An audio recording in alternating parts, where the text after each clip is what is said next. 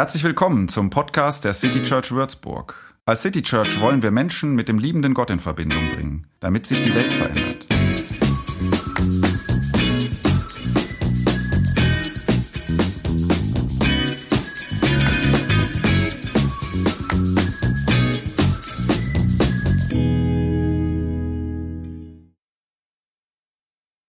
Mittwoch, 19. Januar. Ich laufe durch die Karmelitenstraße. Würzburger wissen jetzt, wo das ist. Es ist mittags und ähm, es ist kalt. Und die, in der Hand halte ich einen Kaffee ähm, vom besten Barista der Stadt. Und ich komme vom Vier-Röhrenbrunnen her, laufe durch diese Sta Straße. Ähm, und die Wintersonne, das soll sie sein, scheint, ähm, gut, hätte ich den Wetterbericht geguckt, hätte ich das vielleicht gewusst, aber für mich überraschend. Und ich laufe also durch diese Straße, die bunten Häuser, gut, die müssen wir eigentlich noch ein bisschen bunt machen. Die, die sind jetzt vielleicht nicht gerade norwegisch bunt, aber die sind schon so ein bisschen bunt in der Karmelitenstraße. Neben mir ist gerade so dieses keine Ahnung, was, wo das Enchilada unten drin ist, dieses ganz reich verzierte Ding. Und ähm, ach ja, was auch noch fehlt, dahinter ähm, hier so die Weinberge. Und mit einem Mal überkommt mich der Gedanke, mein Gott, ist es schön hier. Mein Gott, ist diese Stadt schön.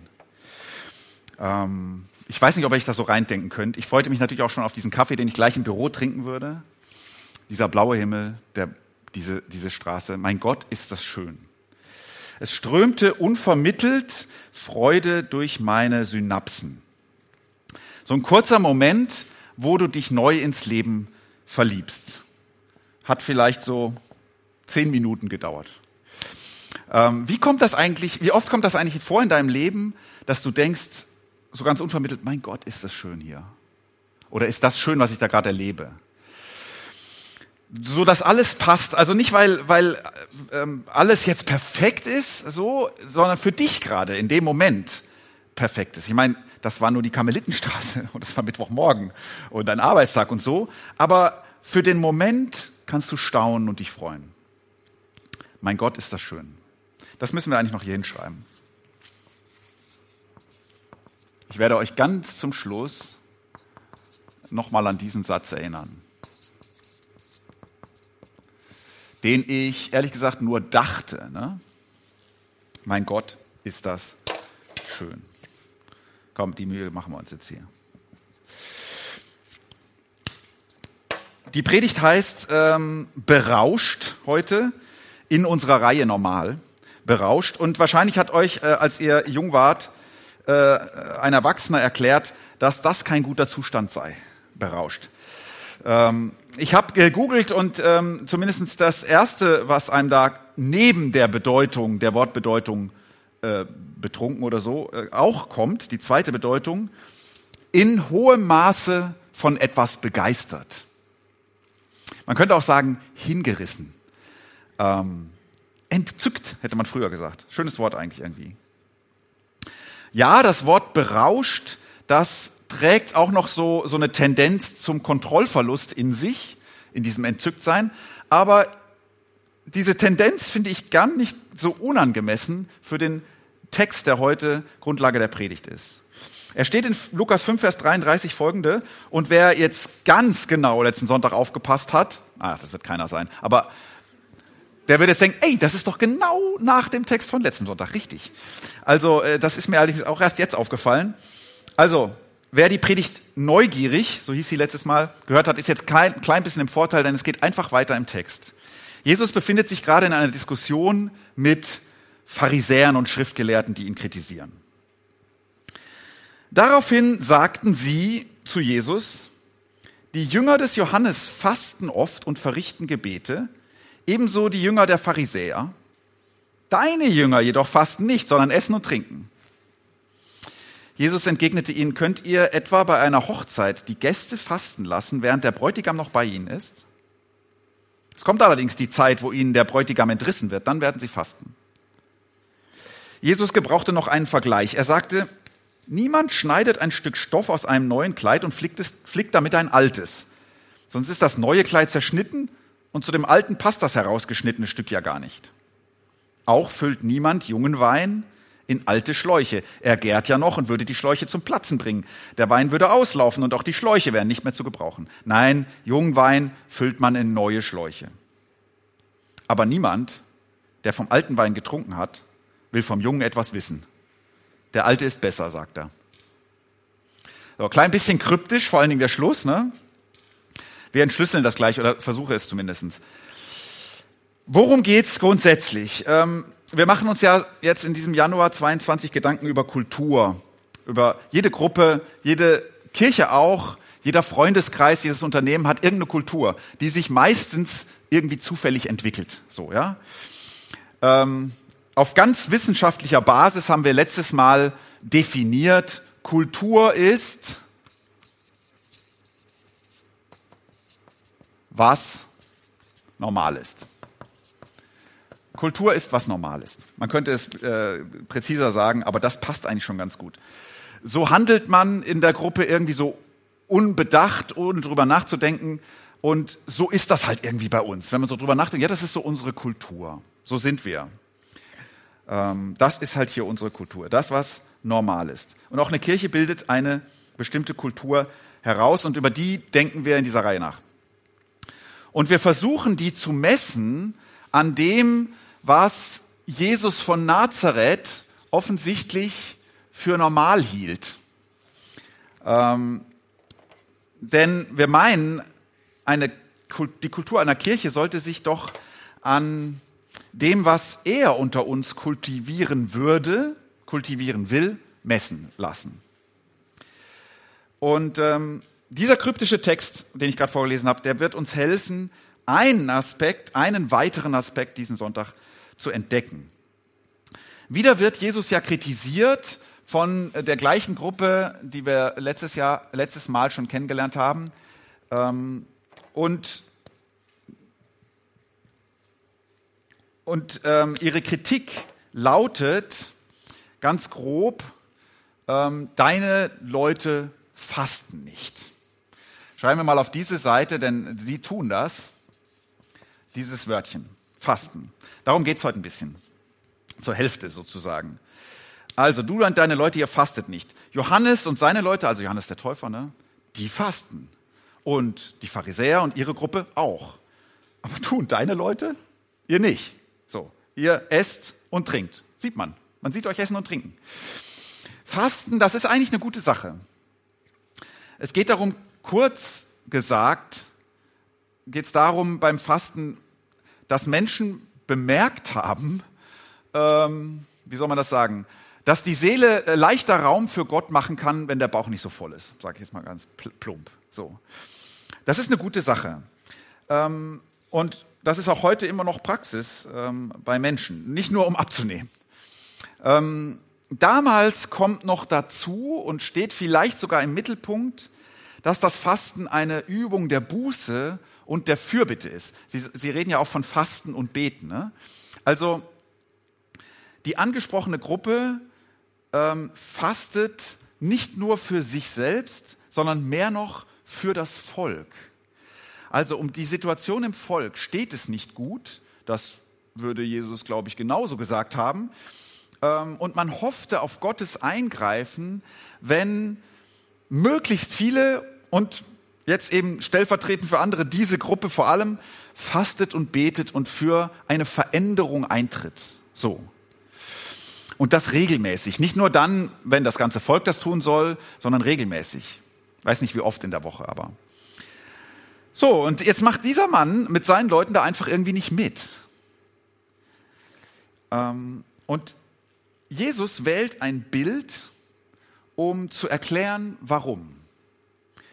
Äh, er macht da nicht nur aus Versehen nicht mit, sondern offensichtlich aus Überzeugung. Und er gebraucht ein Bild und ich finde das Bild relativ überraschend. Er wählt ja das Bild einer Hochzeit. Diese beiden Begriffe stehen sich heute so ein bisschen gegenüber. Fasten und Hochzeit. Er wählt das Bild eines berauschenden Festes. Und ich habe so gedacht, man hätte schon auch ein anderes Bild nehmen können. Also wenn man sagen will, warum man das hier jetzt nicht tut, hätte man doch auch zum Beispiel das Bild einer Baustelle wählen können. Also ähm, zum Beispiel, da müsste der Satz ungefähr so lauten, könnt ihr etwa die Arbeiter fasten lassen, solange das Werk noch nicht vollendet ist? So, also ne, die, wir brauchen Energie. Äh, das Leben ist schon schwer genug. Deshalb ist Fasten jetzt nicht dran.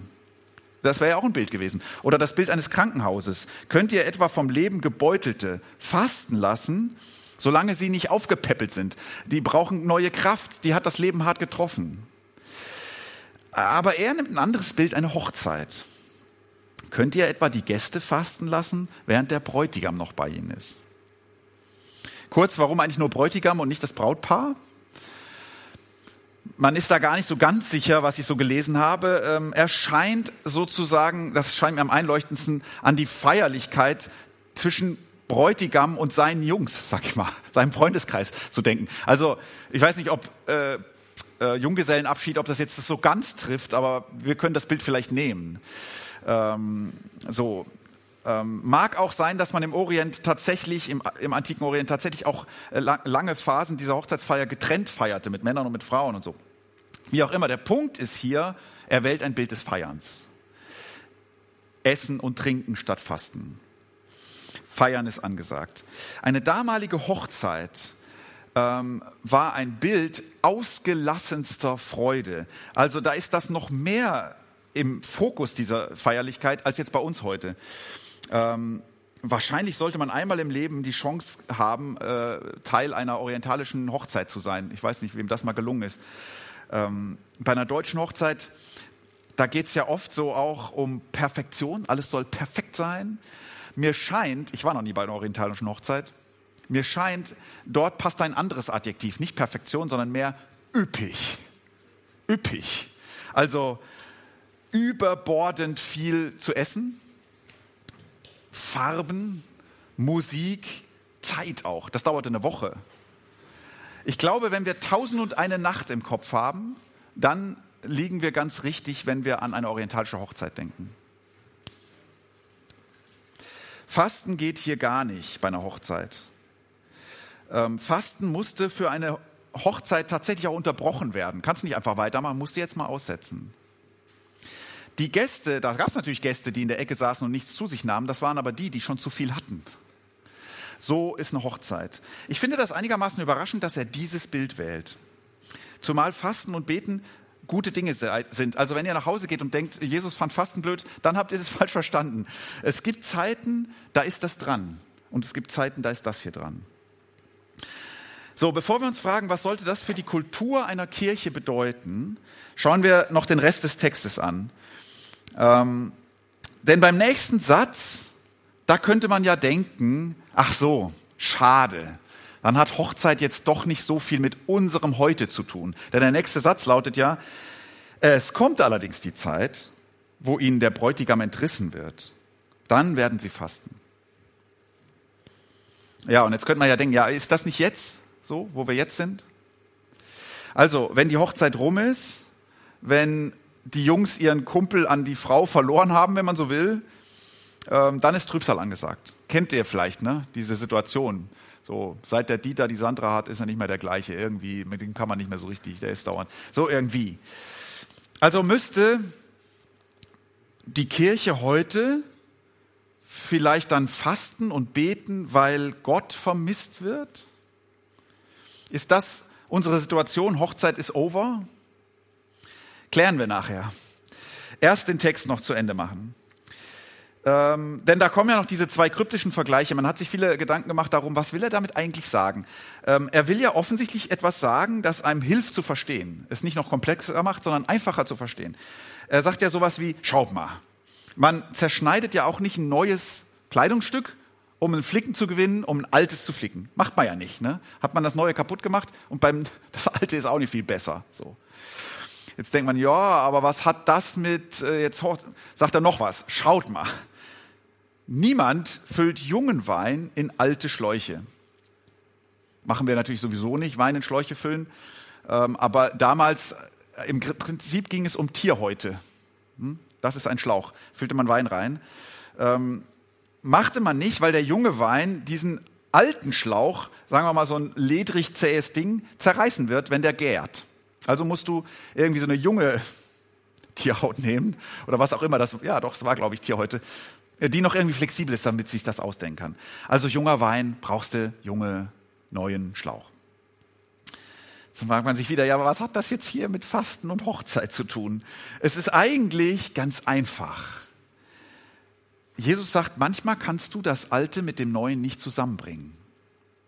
Das passt nicht zusammen. Eure Kultur und meine Kultur passen nicht zusammen. Eure kommt aus einer anderen Zeit und die ist vorbei. Etwas Grundlegendes hat sich geändert. Jesus sagt sehr, sehr selbstbewusst, mit mir bricht ein neues Zeitalter an.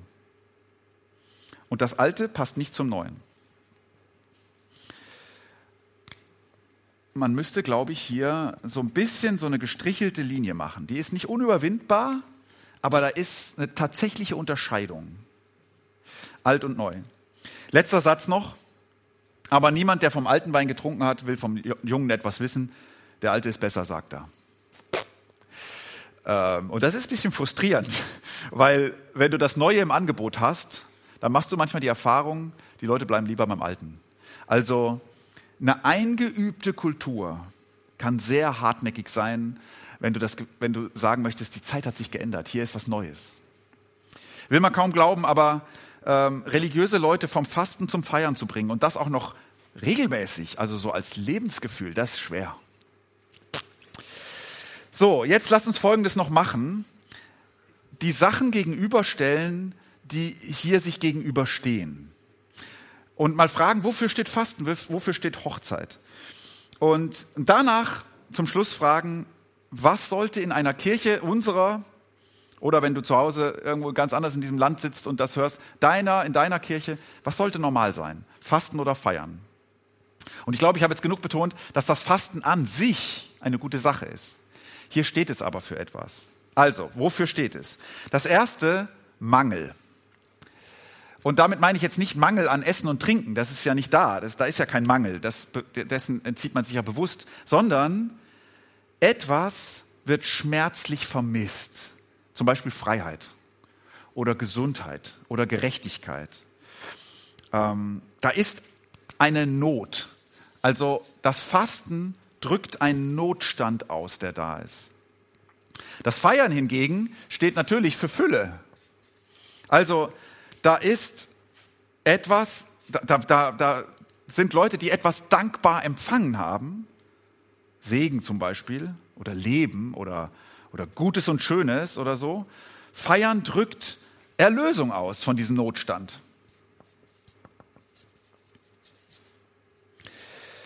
Fasten ist ja eine Übung des Verzichtes. Und zwar durchaus ähm, mit der ernsten Bitte um Veränderung.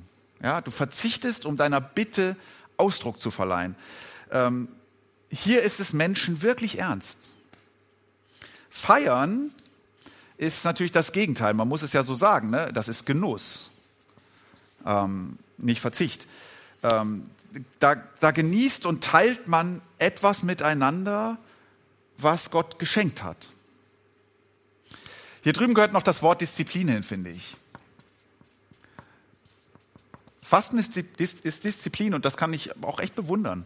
Ähm, Disziplin, Selbstbeherrschung. Man könnte vielleicht auch sagen Hingabe. Ähm, totale Hingabe.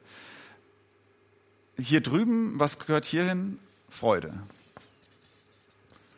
Feiern drückt Freude aus.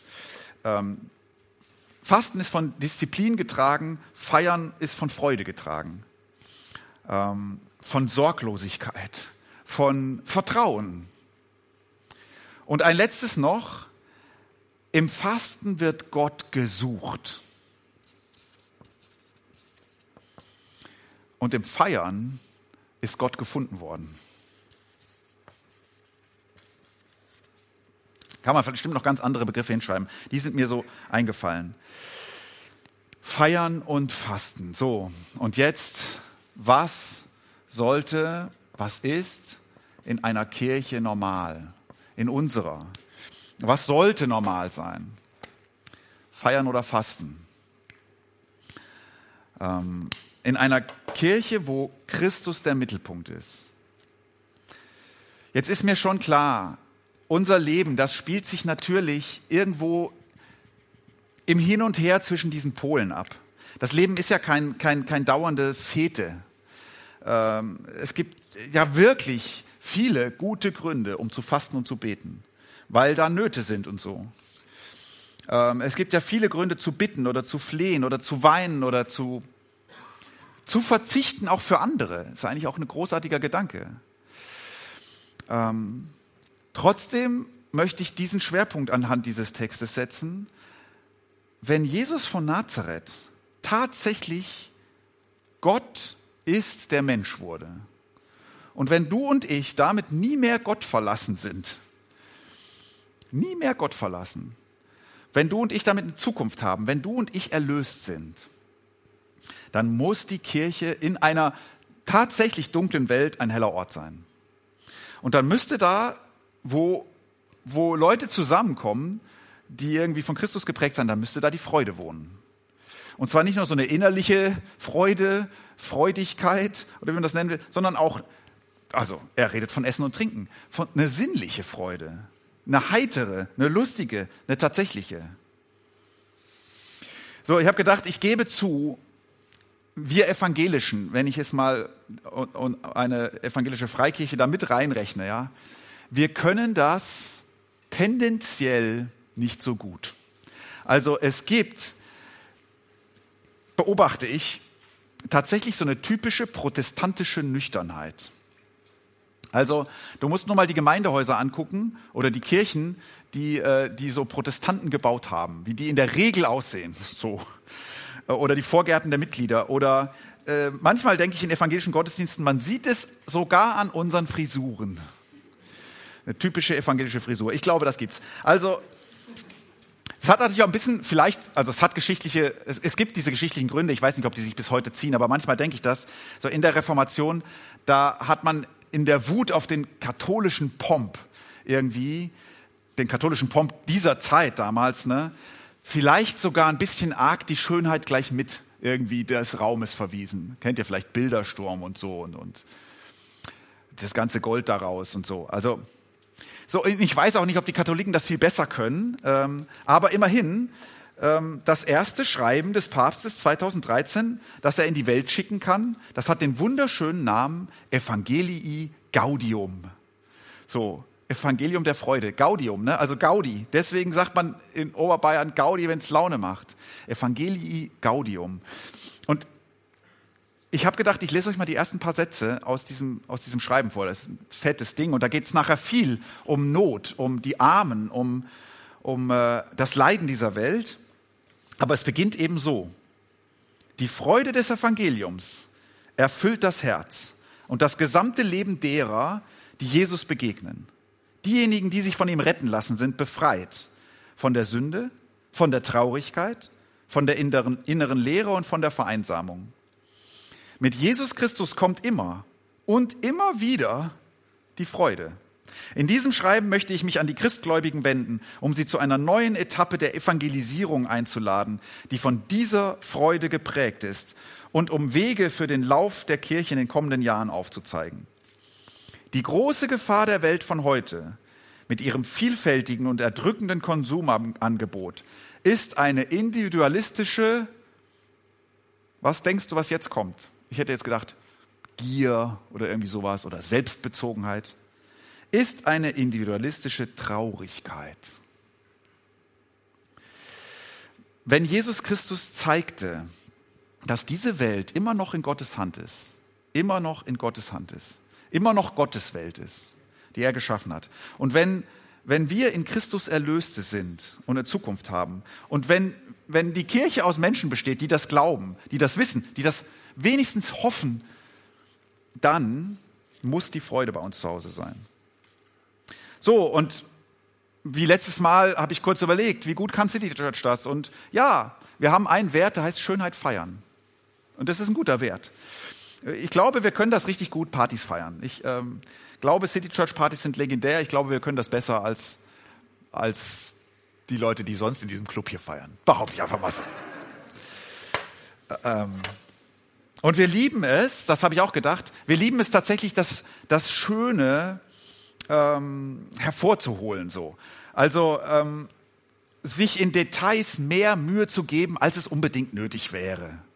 Ja, in einer evangelischen Nüchternheit. So, ähm, also sagen wir mal, wie Dinge aussehen oder wie Dinge klingen oder, ähm, oder äh,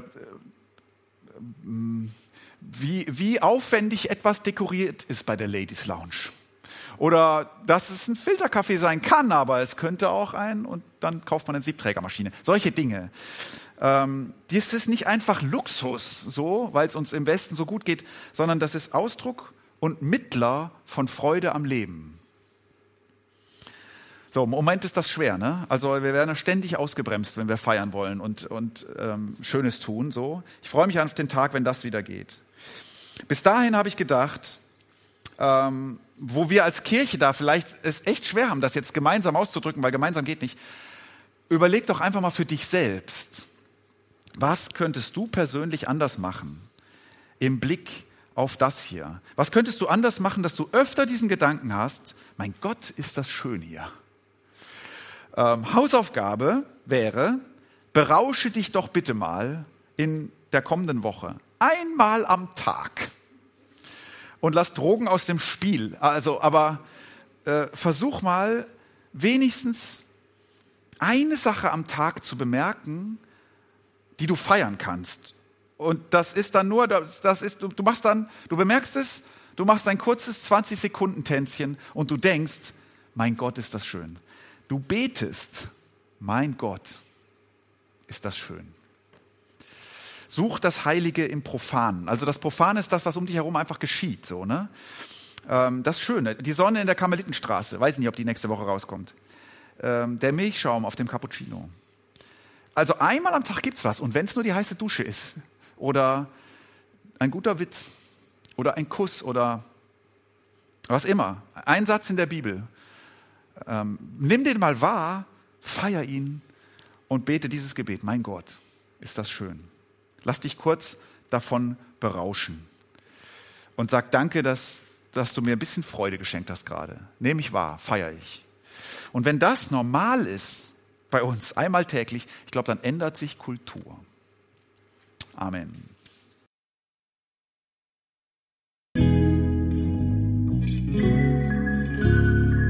Mehr Infos zu dem, wer wir sind und was wir machen, kannst du unter citychurch.de nachlesen. Wenn du uns unterstützen willst, und wir brauchen Unterstützung, findest du Informationen dazu in den Show Notes oder unter citychurch.de-spenden. Vielen Dank und bis zum nächsten Mal.